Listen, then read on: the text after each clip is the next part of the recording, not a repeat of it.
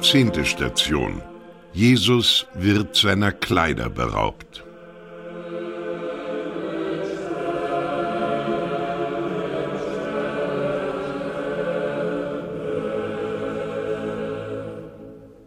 Alles, ja absolut alles. Selbst die Schmach müssen wir erleiden, aus Liebe zu Gott und zur Rettung der Seelen. Und da ist der Beweis. Der durchaus Reine wurde seiner Kleider beraubt und die Unreinen verhöhnten ihn in seiner Reinheit. Und unser Herr widerstand dem Spott der Unreinheit. Scheint es nicht unbedeutsam, dem Hohn zu widerstehen, wer doch schon so vielen Martern widerstanden hat? Dennoch war auch diese Lehre noch nötig.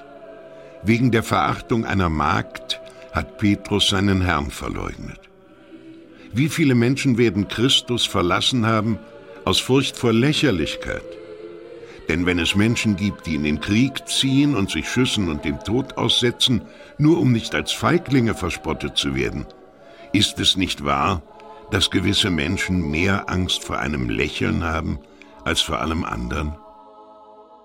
Der göttliche Meister trotzte dem Spott. Damit lehrte er uns, dass es nichts Lächerliches gibt, wenn man auf dem Pfade der Tugend und des Guten ist.